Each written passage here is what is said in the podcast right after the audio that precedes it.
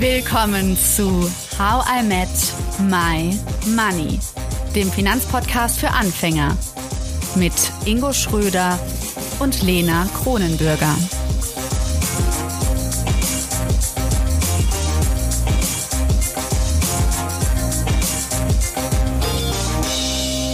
Hallo Ingo. Hallo Lena. In unserer Kapitalismus-Kritikreihe, da haben wir jede Menge Argumente schon gehört. Dafür, dagegen. Und heute schauen wir uns mal an, wie könnte ein alternatives Wirtschaftssystem ganz konkret aussehen. Wir sprechen heute über die Gemeinwohlökonomie. Aber was ist damit gemeint, wenn die Wirtschaft dem Gemeinwohl zuliebe verändert werden soll? Das fragen wir heute Christian Felber. Hallo Christian. Grüß euch, hallo. Christian, du bist österreichischer Autor, du bist politischer Aktivist und auch Initiator der Gemeinwohlökonomie. Und ist es so, dass ich auf dich aufmerksam gemacht worden bin von Hörern und Hörerinnen aus unserem Podcast. Und die meinten, ja, lade doch mal den Christian ein. Ich lese mal einfach eine Nachricht vor von Petra. Ja, bitte. Könnt ihr euch mal mit Gemeinwohlökonomie und Christian Felber befassen? Ich bin gerade absolut fasziniert von der Gemeinwohlökonomie. Ein anderes Wirtschaftsmodell, ein gutes, wie mir scheint. Was meint Petra mit ein anderes Wirtschaftsmodell, Christian? Ja, zunächst mal, dass es eine Alternative zum Kapitalismus ist. So viele gibt's ja davon nicht, äh, die dann nicht Sozialismus heißen, obwohl in jüngerer Zeit schon wenigstens eine Handvoll von alternativen, nachhaltigen Wirtschaftsmodellen aufgetaucht ist, zum Beispiel die soziale und solidarische Ökonomie, zum Beispiel die Donut-Ökonomie, zum Beispiel die Kreislauf- oder Blue Economy. Das sind schon ein paar, vielleicht noch die Gemeingüter und auch die Postwachstumsökonomie. Also ein halbes Dutzend gibt's. Aber so ein richtig vollständiges und auch in sich schlüssiges alternatives Wirtschaftsmodell zu dem, das wir derzeit haben, das von manchen noch immer als soziale Marktwirtschaft verklärt wird und andere bezeichnen es schon etwas kritischer als äh, globale Machtwirtschaft oder eben ein globalisierter Freihandelskapitalismus, wie ich es äh, bezeichne, gibt es vielleicht zwei oder drei. Und die Gemeinwohlökonomie ist nicht nur ein theoretisch vollständiges Alternativmodell, sondern auch praktisch in konkreter Anwendung und Weiterentwicklung. Und ich glaube, das macht ihre große Stärke aus. Die Wirtschaft, die muss ja nachhaltiger werden, sozialer, ethischer. Da, da sind sich ja viele einig und damit halt auch eben gemeinwohlorientierter. Aber und das beschreibst du ja auch. Was heißt denn jetzt konkret äh, oder auch grundsätzlich äh, gemeinwohlorientiert? Ja, das muss natürlich immer konkret in einem möglichst demokratischen Beteiligungsprozess definiert werden. Das Gemeinwohl ist von vornherein äh, genauso wenig definiert wie irgendein anderer Grundwert. Auch unter Freiheit kann jeder Mensch etwas anderes verstehen, unter Nachhaltigkeit, unter Gerechtigkeit, selbst unter Demokratie kann äh, grundsätzlich jeder Mensch etwas anderes verstehen. Leitwerte haben es an sich, dass sie nicht präzise definiert sind, sondern zunächst einmal relativ diffus. Aber sie sind eben wie Leitsterne. Sie orientieren uns und ziehen uns in eine bestimmte Richtung. Aber welche konkreten Schritte wir auf diesem Weg dann machen wollen, das ist immer Ergebnis eines demokratischen Ausverhandlungsprozesses. Und äh, beim Gemeinwohl ist das nicht anders. Ich möchte aber noch äh, vorbemerken, bevor ich dann ähm, vorschlage, wie es genau konkretisiert und definiert werden könnte, dass äh, das Gemeinwohl kein neuer Wert ist. Ähm, in der Ideengeschichte des Abendlandes, aber zum Glück eben nicht nur des Abendlandes, sondern eigentlich weltweit, gibt es immer schon den Gemeinwohlwert als einen kulturellen Leitwert. Äh, konkret äh, für Europa war, war Aristoteles derjenige, der die Wirtschaft schon als Gemeinwohlökonomie definiert hat. Die Ökonomie hat äh, vor 2300 Jahren schon dem Gemeinwohl gedient und das hat sich dann über die Jahrtausende, nicht über die Jahrhunderte, sondern über die Jahrtausende heraufgezogen bis zu den Klassikern, also Adam Smith und seine Nachfolger, die Begründer der heutigen modernen Volkswirtschaftslehre. Und erst in den letzten 150 Jahren hat die Wirtschaftswissenschaft in ihrem Mainstream, ähm, ich würde sagen, sich verrannt. Äh, sie wollte die Physik nachahmen und hat sich auf das scharf messbare kapriziert und fokussiert. Und das sind halt die Finanzkennzahlen. Und die Finanzen sind aber nur die Mittel. Und durch diesen Fokus auf die messbaren Mittel wurden die Mittel zum Zweck. Und die eigentlichen Ziele des Gemeinwohl wurde dabei aus den Augen verloren, obwohl die demokratischen Verfassungen immer das Gemeinwohl als Überziel des Wirtschaftens enthalten haben. Ein schönes Beispiel ist die bayerische Verfassung. Da steht bis heute drinnen, die gesamte wirtschaftliche Tätigkeit dient dem Gemeinwohl. Damit möchte ich sagen, die Idee, dass Wirtschaften prinzipiell dem Gemeinwohl dienen soll, ist alles andere als neu. Sie ist nur extrem in Vergessenheit geraten und wird in der ökonomischen Bildung nicht unterrichtet. Dort ist ein ganz wichtiger äh, Fehlstelle oder sozusagen eine, ein Erzählungsmangel. Äh, wir lernen den Homo economicus und den Egoismus und die Eigennutzenmaximierung und den Wettbewerb und das Wachstum von Finanzkennzahlen. Und das widerspricht aber eigentlich den Grundwerten unserer Verfassungen, wo explizit drinnen steht, dass Eigentum verpflichtet und Wirtschaften dem Gemeinwohl dienen soll. Und jetzt kommt unser konkreter Vorschlag, wenn das eigentlich geklärt ist. Also wir müssen uns darüber eigentlich gar nicht mehr unterhalten, was das Oberziel des Wirtschaftens ist. Aber wir müssen uns darüber unterhalten, was es konkret bedeutet. Genau das ist eure Frage. Und äh, jetzt gibt es zum Glück die jüngsten Erfahrungen von Bürgerinnenräten. Wir nennen das demokratische Wirtschaftskonvente. Und wir stellen uns das so vor, dass äh, entweder ein repräsentativer Auswahl der Bevölkerung oder in Kommunen die gesamte Bevölkerung eingeladen wird, ähm, Gemeinwohl zu definieren. Konkret, was sind die 20 wichtigsten Teilziele für ein gutes Leben für alle, für höchstmögliche Lebensqualität oder eben für das Gemeinwohl. Und dann werden wahrscheinlich viele verschiedene Vorschläge kommen, vielleicht sogar hunderte Vorschläge, ähm, aber würden dann die 20 kraftvollsten, die die stärkste positive Resonanz auslösen, äh, aussieben. Und aus diesen Finalisten setzt sich dann das Gemeinwohlprodukt zusammen. Also das, ähm, ähm, das neue Dashboard und erfahrungsgemäß äh, sind dann so Teilziele wie äh, Gesundheit, Lebenszufriedenheit, Beziehungsqualität, sozialer Zusammenhalt, Verteilungsgerechtigkeit, politische Stabilität, starke Grundrechte, natürlich ökologische Stabilität und Friede. Und jetzt kommt der Clou, das sind nicht nur die übergeordneten Politikziele generell, sondern das sind dann auch die Ziele des Wirtschaftens. Und wirtschaftliche Aktivitäten werden dann äh, in der Zukunft sowohl auf der volkswirtschaftlichen Ebene als auch durch den Beitrag jedes mikroökonomischen Akteurs, also jedes Unternehmens zum Beispiel oder jeder Bank zum Beispiel, an diesen Zielen gemessen. Das wäre die ganz entscheidende Änderung in einer Gemeinwohlökonomie, äh, Rendite, Profit und Bruttoinlandsprodukt würden zur Seite rücken oder in den Hintergrund. Und im Vordergrund stünden unsere heute schon existierenden Verfassungswerte, aber die eben noch nicht in die ökonomischen Zielsysteme eingearbeitet sind. Sehr spannend. Ich habe viele Fragen. bitte, bitte. Fangen wir mal mit dem Historischen an. Ähm, wir hatten mal den Dr. Rainer Zittelmann zu Gast, der eher pro Kapitalismus ist und äh, ist ja auch bekanntlich Historiker und äh, beruft sich ja auch darauf, dass äh, eigentlich über äh, ähnlich was du eigentlich sagst, ja, nur in einem anderen Bezug, glaube ich, wenn ich es richtig verstehe, äh, eigentlich die Historie immer gezeigt hat, die letzten 100 Jahre oder 200, 300 Jahre, dass Kapitalismus eigentlich immer ganz gut funktioniert hat und für Wohlstand gesorgt hat. Ähm, wie ist das jetzt anders oder wie, ja, wie ist jetzt die Gemeinwohlökonomie anders und wie, wie, wie erhält sie, sage ich mal, den Wohlstand, ohne ihn zu gefährden? Ja, vielleicht noch einmal eine wesentliche Unterscheidung, bevor ich mhm. dann da ganz konkret drauf eingehe. Ähm, Aristoteles hat nicht nur den Ökonomiebegriff definiert als eine Wirtschaftsvorstellung, in der das Wohl aller Haushaltsmitglieder, Ökonomia kommt ja von Oikos, dem Haus, und die Nomos sind dann die Regeln, nach denen wir das Haus führen oder managen, könnte man heute sagen, mit dem Ziel, dass es allen gut geht. Also eine Gemeinwohlökonomie per Definition.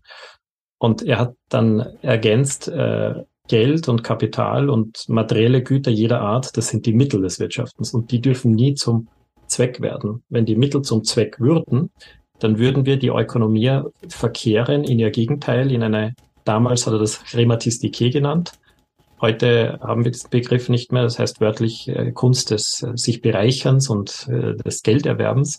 Aber heute haben wir eben einen Kapitalismusbegriff, der exakt dasselbe bedeutet. Ich bin Sprachwissenschaftler und ich warne immer die Menschen davor, sich vor den Ismen zu hüten, weil ein Ismus überhöht immer das, was vor dem Ismus steht, zum höchsten Zweck. Und im Kapitalismus wird eben das Kapital, das nach Aristoteles nur das Mittel sein sollte, zum höchsten Zweck. Und das ist eine Verkehrung der Dinge. Und so kommt es aber auch dazu, dass im Kapitalismus der Erfolg an der Mehrung des höchsten Zwecks gemessen wird. also am finanziellen Profit des Unternehmens, an der finanziellen Rendite einer Investition oder eben am Bruttoinlandsprodukt, das auch eine monetäre Größe ist. Und damit wird zwar ein gewisser Wohlstand geschaffen, das stellt ja niemand in Abrede, aber während ein sehr hoher materieller Wohlstand geschaffen wird, der auch nur in materiellen Größen gemessen wird, also primär wird ja der Wohlstand, der im Kapitalismus geschaffen wird, in finanziellen Größen gemessen. Mhm. Zusätzlich dann auch noch mit Bildungsgras und Lebenserwartung. Also da gibt es dann schon noch einige abgeleitete Größen, die auch Aussagekraft haben. Aber wenn man jetzt das Bild vervollständigt, ne, ähm, schafft der Kapitalismus auch höhere Klimastabilität und eine höhere Stabilität der Artenvielfalt und einen höheren sozialen Zusammenhalt und eine höhere Verteilungsgerechtigkeit und stärkt er die Demokratie und stärkt er den gesellschaftlichen Zusammenhalt und das Vertrauen in der Gesellschaft, dann reiht sich hier ein Nein um das andere. Und die Menschen werden sogar weniger glücklich und fühlen sich sogar weniger frei in einem entfesselten Kapitalismus. Und hier mhm. beginnt das, das Bild zu kippen. Und deshalb muss man sagen, der Kapitalismus schafft einen sehr einseitigen Wohlstand, kurzfristig, aber langfristig überwiegend dann die Nachteile und ein ganzheitlich verstandener Wohlstand. Und der müsste aber von den Menschen selbst definiert werden dann würde man auch messen können, dass er eigentlich sogar Wohlstand abbaut. Ich finde den Ansatz super schön und mir kommt gerade eine spontane Frage in den Kopf. Ist bis zu dem Punkt, ich bin totaler Newcomer, was Gemeinwohlökonomie angeht und ich stelle mir gerade die Frage einfach ganz mhm. naiv, ist Gemeinwohlökonomie nur in westlichen entwickelten Märkten umsetzbar und nicht in Entwicklungsländern? Ich mache gleich ein praktisches Gegenbeispiel. Mhm. Ähm, wir haben Baumwollanbau in den USA und in Ägypten. Mhm. Und in den USA wird die Baumwolle mit Pestiziden angebaut. Und durch die Subventionierung des Baumwollanbaus ist die äh, pestizidgefütterte Baumwolle aus den USA auf dem Weltmarkt billiger als die Baumwolle aus Ägypten, die dank einer ökologischen Innovation äh, ohne Pestizide angebaut wird. Das heißt, die hat eine höhere Qualität und ist äh, biologisch, ist aber teurer, weil sie nicht subventioniert wird. Aber äh, sie ist ein sehr schönes Beispiel dafür, dass äh, die Gemeinwohlökonomie hier in diesem Fall zuerst in Ägypten entstanden ist und keinen Widerspruch darstellt zum prinzipiellen Einkommensniveau eines Landes. Okay. Ich hätte mir das eher gerade ja. bei den ganzen Dingen, die du so aufgezählt hast, äh, äh Mortalitäts-, also Sterblichkeitsrate, höheres Alter, ähm, da war ich mir jetzt unsicher, ob nicht, wenn grundsätzlich das Einkommen, also wenn ich jetzt mal Indien nehme, ja, die irgendwie 2780 BIP pro Kopf haben, ähm, da war ich mir unsicher, ob das dann, wenn grundsätzlich äh, das Einkommen steigen würde, nicht auch damit verbunden, habe ich jetzt keine Statistiken zu, ähm, nicht auch irgendwo doch dann schon, äh, also ne, wie ist jetzt das Verhältnis von Gemeinwohlökonomie zu, zu Kapitalismus in dem Moment? Und ist es wirklich überall Nein? im westlichen Bereich, hier in Deutschland, Amerika, kann ich das vollkommen nachvollziehen, was du sagst. Ich stelle mir das halt schwierig vor, so gerade. Wie ist es in Indien? China? Ja, ja gut, die können es schon die also, politisch gar nicht, aber. Ja. Ich kann schon antworten. Ähm, die Gemeinwohlökonomie ist in der Europäischen Union äh, die Idee entstanden und entwickelt worden und sie ist auch gemeint für die Europäische Union. Mhm. Wir haben nicht den Anspruch, hier ein Modell für Indien, für Lateinamerika oder für Afrika entwickelt zu haben. Uh, unser Vorschlag wäre, dass die Menschen in Indien, in Kenia oder in Chile, dass sie ihre eigenen Ziele äh, definieren. Und da sind wir uns wiederum sicher, weil wir haben ja unter anderem Anleihen aus Chile zum Beispiel vom Barfußökonomen Manfred Max Neef. Der hat eine äh, Bedürfnispyramide aufgestellt, die die von Maslow äh, abgelöst hat. Oder auch in Bhutan, das Bruttonationalglück, haben wir untersucht und uns davon inspirieren lassen. Und daraus wissen wir auch, wenn man die Menschen fragt, was ist das Wichtigste für ein gutes Leben und gutes Zusammenleben, dann sind die Antworten nicht nur ähnlich auf der ganzen Welt, sondern sie sind sogar identisch. Das äh, hängt mit der sehr einfachen Tatsache zusammen, dass wir alle derselben Spezies angehören, egal in welcher Kultur wir leben. Und äh, wenn die Menschen in Indien dann äh, das gleiche Gemeinwohlprodukt oder ein super ähnliches Gemeinwohlprodukt, wenn Sie sich dann entscheiden würden, Sie wollen das ähm, über eine Erhöhung der monetären Einkommen anstreben, dann wäre das sozusagen die Strategie dorthin, damit alle Menschen zu essen haben, damit die Flüsse weiterhin trinkbar sind, damit der soziale Zusammenhalt weiterhin stark bleibt und damit diejenigen Grundbedürfnisse, die heute vielleicht noch nicht gedeckt sind, auch gedeckt werden können. Aber ähm, das Entscheidende ist, Der Blick gilt immer den Zielen primär und erst sekundär den Mitteln. Und bei der Zielerreichung sind wir mittelagnostisch. Wichtig ist, dass die Ziele erreicht werden. Ob das über Märkte mit monetären Einkommen oder ohne Geld, über Gemeingüter oder Haushalte oder ganz andere Formen des Wirtschaften stattfindet, das ist zweitrangig und darüber ähm, treffen wir auch keine äh, dogmatische Aussage. Ich finde äh, BNG, Brutto-Nationalglück, super. Ich glaube, ich werde einen eigenen BNG-Index für mich einführen und immer gucken, wo der gerade steht. Finde ich total schön. also ein, ich glaube in Marburg war das, hat der Bürgermeister vorgeschlagen, dann lass uns doch hier mit einem Brutto-Kommunalglück beginnen. Und das kann man wirklich in jeder Kommune, in jeder Stadt machen, dass man in einem Bürgerinnenbeteiligungsprozess äh, guckt, was die Menschen in ihrer Stadt, in ihrer Gemeinde für das Allerwesentlichste äh, bei der Frage, was ist ein gutes Leben und Zusammenleben, äh, erachten. Und dann hätte diese Stadt, diese Gemeinde ein, äh, ein Zielsystem, ein Dashboard, äh, das von den Menschen selbst komponiert ist und äh, dessen Erreichung dann auch wahrscheinlich von sehr vielen Menschen mit hohem Interesse verfolgt würde. Und politische Maßnahmen, noch ein Satz, ein letzter, und politische Maßnahmen kann man dann genau daraufhin evaluieren, wie sie zur Entwicklung des Gemeinwohlindex äh, beitragen. Also wenn man zum Beispiel, ein, ich denke jetzt an, an das Handelsabkommen CETA äh, mit Kanada und der EU, das wird jetzt, wurde jetzt gerade beschlossen äh, im Deutschen Bundestag, weil es einen ähm, ähm, äh, mikroskopischen Beitrag zum Wachstum des Bruttoinlandsprodukts beiträgt. Aber ob das Handelsabkommen auch zur Klimastabilität und zum Schutz der Artenvielfalt und zum sozialen Zusammenhang und zur Verteilungsgerechtigkeit und zur Stärkung der Demokratie beiträgt, um nur ein paar Beispiele zu, das wurde gar nicht überprüft, weil das derzeit keine ökonomischen Kategorien sind.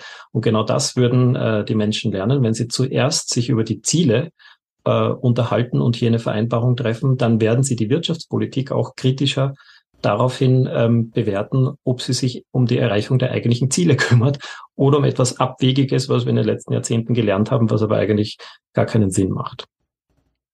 Hm. Also Ziele wie Solidarität statt Konkurrenzkampf, Nachhaltigkeit statt Wachstum.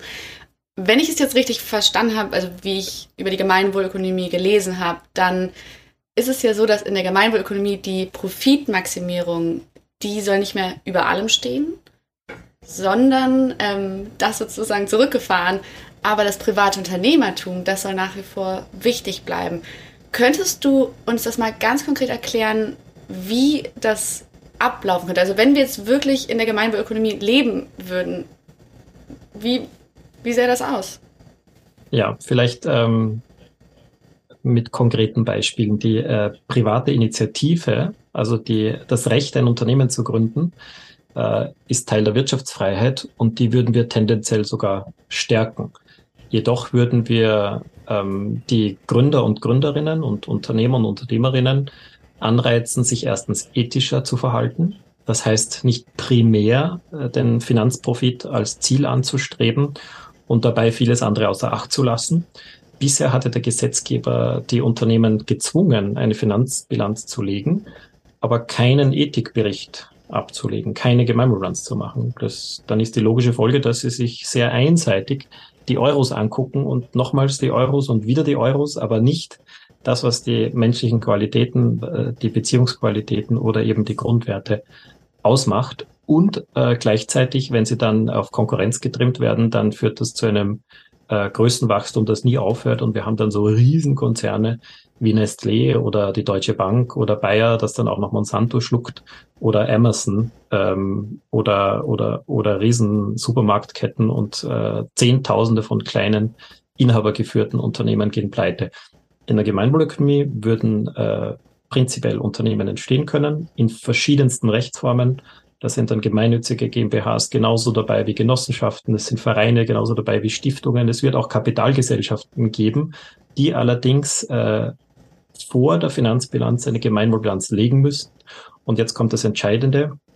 Je besser das Gemeinwohlbilanzergebnis, desto äh, günstigere Behandlung finden sie dann vor. Das heißt, sie werden dann bevorzugt in der öffentlichen Beschaffung oder in der Wirtschaftsförderung. Sie zahlen weniger Steuern oder erhalten günstigere Finanzierungen von den Gemeinwohlbanken und den Gemeinwohlbörsen. Und je größer sie werden, desto äh, schwieriger wird das weitere Größenwachstum, weil sie müssen ähm, mit wachsender Größe müssen sie die Macht streuen. Das heißt, sie müssen dann in die Aufsichtsgremien, in die Eigentümervertretung, müssen sie dann äh, Interessensgruppen oder Stakeholder, sagt man dazu, ähm, von den Zulieferern über die Kundschaft, die lokale Bevölkerung, aber auch zukünftige Generationen oder die Natur hereinnehmen, so dass die Gründer nicht mehr die alleinige Verfügungsmacht über das Unternehmen haben, wenn es größer wird. Und ab einer gewissen Größe würde man sagen, jetzt ist Schluss, weil wenn ein Unternehmen mehr als eine Milliarde Euro Umsatz macht, dann hat es einfach eine so große äh, politische Einflusswirkung und Macht, dass das die Demokratie gefährdet und die gleichen Freiheiten anderer gefährdet. Das heißt, wir reizt die Unternehmen auch an, ihre optimale Größe zu definieren und dann in dieser optimalen Größe zu verbleiben und mit anderen Unternehmen zu kooperieren. Das ist der, der letzte und wichtigste und, und letzte äh, Punkt in dieser Fragenkette. Wenn äh, Unternehmen eine optimale Größe haben, sage hier ist die Produktqualität am höchsten, hier ist das Betriebsklima am besten, hier ist das Vertrauen äh, zu den Kunden und Kundinnen am höchsten. Äh, und ich will nicht mehr wachsen, weil mein oberstes Ziel ist ja nicht ein maximaler Profit, sondern mein oberstes Ziel ist die höchstmögliche Qualität all dieser Beziehungen, das in der Gemeinwohlbilanz gemessen wird, wodurch dann das Unternehmen wieder gefördert wird. Wenn das dann äh, in dieser Größe verbleibt, dann fallen Kooperationen viel, viel leichter. Dann kann ich sogar einen Auftrag weiterleiten. Ich kann dann auch ähm, mein, mein Wissen teilen, ohne dass ich davon einen Schaden erleide. Und es wird dann halt äh, kleine Unternehmen geben, in denen aber die Menschen sich wohlfühlen, in denen sie Sinn erfahren und die zur Hebung der Lebensqualität, aber auch zu einem schöneren Stadtbild beitragen als diese riesengroßen Glaswolkenkratzer, wo man sich einfach nur unwohl fühlt und denkt, das ist doch eine androide, technozentrische Welt, aber keine humane, menschliche Welt. Ja, sehr, sehr, sehr, sehr spannende Ansichten. Jetzt kam mir, ich denke immer so ein bisschen aus ZuhörerInnenbrille und ich bin mir sicher, wir haben wahrscheinlich mehr Kapitalisten als Alternativmodell präferierende ZuhörerInnen und ja, das, das wäre mal eine Challenge, das müssen wir rausfinden, ob das so ist. Die denke schon alle in ETFs an, Lena. ja, aber ähm, äh, so, so wie es beschrieben wurde, mir, mir kam so spontan Elon Musk in den Kopf. Ja, also ich habe jetzt jemanden, ähm, der sicherlich sehr kontrovers in vielen Bereichen diskutiert wird. Aber er versucht zumindest, wenn wir uns jetzt mal auf den, po auf den Punkt Klima fokussieren, dafür etwas Positives zu tun. Ähm, in gewisser Weise denke ich, könnte ich ihn da irgendwo wiederfinden von, vom Gedankengang her. Nichtsdestotrotz braucht er ja dieses ganze Kapital und auch mehr als eine Milliardengröße um überhaupt so einen großen Impact, wenn man es ihm zuschreibt, auf das Klima oder mögliche Veränderungen in dieser Hinsicht zu haben. Worauf ich hinaus will, ist, mh, bremst nicht diese Art von Gemeinwohlökonomie die, ja, die Erfindungs, den, die, die, die Erfindungsgeschwindigkeit, die Erfindungshäufigkeit, weil ich das, weil ich irgendwann so viele EntscheiderInnen mit oh. an Bord habe, dass natürlich so ein Schiff auch irgendwann sehr schwer und sehr behäbig wird, weil, weil ich erstmal so viele Leute fragen muss. Und äh, mein Gedankengang, um den zu Ende zu führen, ist, ist es nicht in der Hinsicht sogar eher kontraproduktiv, wenn ich so lange brauche, hm. um so lange, also um zu entscheiden. Jetzt als Beispiel von Elon Musk, ist, ist, ist wenn die Tesla auf die Straße gekommen, würde ich erstmal behaupten, hätte er nicht einfach sein Ding so durchgezogen, ja? Wie, was, ja. was, was denkst du darüber? Ähm, verschiedenes. Also das, äh, das erste ist, äh, behäbiger oder entscheidungslangsamer werden ja nur die Großen, damit hier nichts übersehen wird. Aber die Kleinen, die können ja weiterhin von den Gründerinnen und von den äh, Inhaberinnen oder von den Familien geführt werden, weil die haben nicht so viel Macht und hier kann man sozusagen äh, die alleinige Kontrolle über das Unternehmen auch erlauben. Und äh, richtig innovativ sind ja die kleinen, die Schnellboote, wie es so schön heißt, oder mhm. die Startups, die dann leider viel zu oft geschluckt werden von den Großen. Das heißt, die Großen sind ja gar nicht so innovativ, äh, sondern das ist vor allem die Vielfalt. Und wir wissen, ähm, wenn, wenn die Wirtschaftsakteure miteinander kooperieren, dann sind sie innovativer, als wenn sie sich im Wettbewerb zueinander befinden. Das hat die Motivationsforschung ähm, erwiesen. Und es hängt auch damit zusammen, dass die Kreativität äh, etwas in uns Menschen eingeschriebenes ist. Also der Erfindungsgeist und die Innovationsgabe. Das muss man nicht anreizen, sondern das äh, sollte man nur nicht blockieren und bremsen. Und das heißt, dass äh, Menschen gehört werden, dass sie sich entfalten dürfen, dass sie mitreden und mitentscheiden dürfen oder dass vielen Menschen es erleichtert und ermöglicht wird, dass sie mitgründen, kleine, neue äh, Unternehmen oder sich in Unternehmen einbringen. Aber man muss es gar nicht fördern. Und ich würde äh, sogar noch eine äh, Stufe ähm, höher argumentieren. Wir sind heute äh, zu innovativ. Es gibt viel zu viele Innovationen und die sind aber gar nicht sozial und ökologisch konstruktiv, sondern die sind zunehmend sozial und ökologisch destruktiv.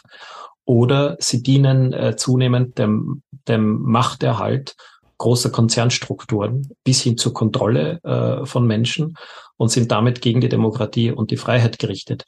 Deshalb wäre es ähm, aus der Sicht der Gemeinwohlökonomie auch ganz wichtig, dass niemand zu reich und äh, deshalb zu mächtig werden kann. Aus, für meinen ganz persönlichen Geschmack ist der Elon Musk viel zu mächtig. Äh, allein die Tatsache, dass er 40.000 Satelliten ins All schießen kann und äh, mich meiner freien Sternensicht enteignen kann, empfinde ich also eine massive Einschränkung meines Grundrechts auf freie Sternensicht. Das gehört aus meiner Sicht zu den ökologischen Menschenrechten. Und nur aufgrund seiner Macht kann er da, ohne dass irgendeine Abstimmung da stattgefunden hätte, mich da enteignen und meine Lebensqualität dramatisch einschränken. Und das kann aber nur, weil er so vermögend ist, dass er einfach zu mächtig geworden ist, dass er hier alle, äh, alle vernünftigen demokratischen Abstimmungsprozesse umgehen kann. Und äh, kurz zusammengefasst, wenn man die Menschen freilässt und äh, die, die Machtkonzentration verhindert, dann wird die Menschheit insgesamt äh, immer ausreichend kreativ und innovativ sein. Und dann ist es aber entscheidend, die Innovationsrichtung äh, zu lenken, nämlich nicht, dass Großkonzerne noch größer und mächtiger werden oder einzelne Schwerreiche äh, noch reicher werden, sondern dass wir die heute dringend nötigen sozialen Innovationen und ökologischen Innovationen, dass wir die auf den Boden bringen, damit wir nachhaltig werden, damit wir resilient werden und damit wir den verloren gegangenen sozialen Zusammenhalt und das verloren gegangene Vertrauen in der Gesellschaft wieder aufbauen können. Das war Teil 1 mit Christian Felber, dem Initiator der Gemeinwohlökonomie. Nächste Woche schauen wir uns an, was an dem Mythos dran ist, dass wir Menschen immer mehr wollen und einfach nicht genug bekommen. Und inwiefern die Rente tatsächlich nur eine Verteilungs- und keine Finanzierungsfrage ist. Hör also unbedingt rein. Danke, dass du zugehört hast und toll, dass du ein Teil von How I Met My Money bist. Wir hoffen, dir hat diese Folge gefallen. Um keine Folge zu verpassen, klick einfach direkt auf den Abonnieren-Button auf Spotify, Deezer und Apple Podcasts. Für weitere Tipps und Tricks und Informationen, damit du dein Geld und dich besser kennenlernst, folge uns auf Instagram, Twitter, Facebook und LinkedIn. Dort kannst du uns auch immer schreiben, falls du Fragen, Feedback oder Themenwünsche hast. How I Make My Money wird gesponsert von der MyBack Finanzakademie. Spannende Online-Kurse für deine finanzielle Zukunft zu ETFs, Immobilien und Altersvorsorge. Natürlich gibt's für dich Rabatt. Schau dafür einfach in die Show Notes. Außerdem melde dich jetzt für den HIM Midnight Mail Newsletter an. Den schicke ich dir immer donnerstags aus New York, sodass du um Mitternacht oder am Freitagmorgen nicht nur dein Geld, sondern auch dich selbst besser kennenlernst. Bis zum nächsten Money Monday. Wir freuen uns.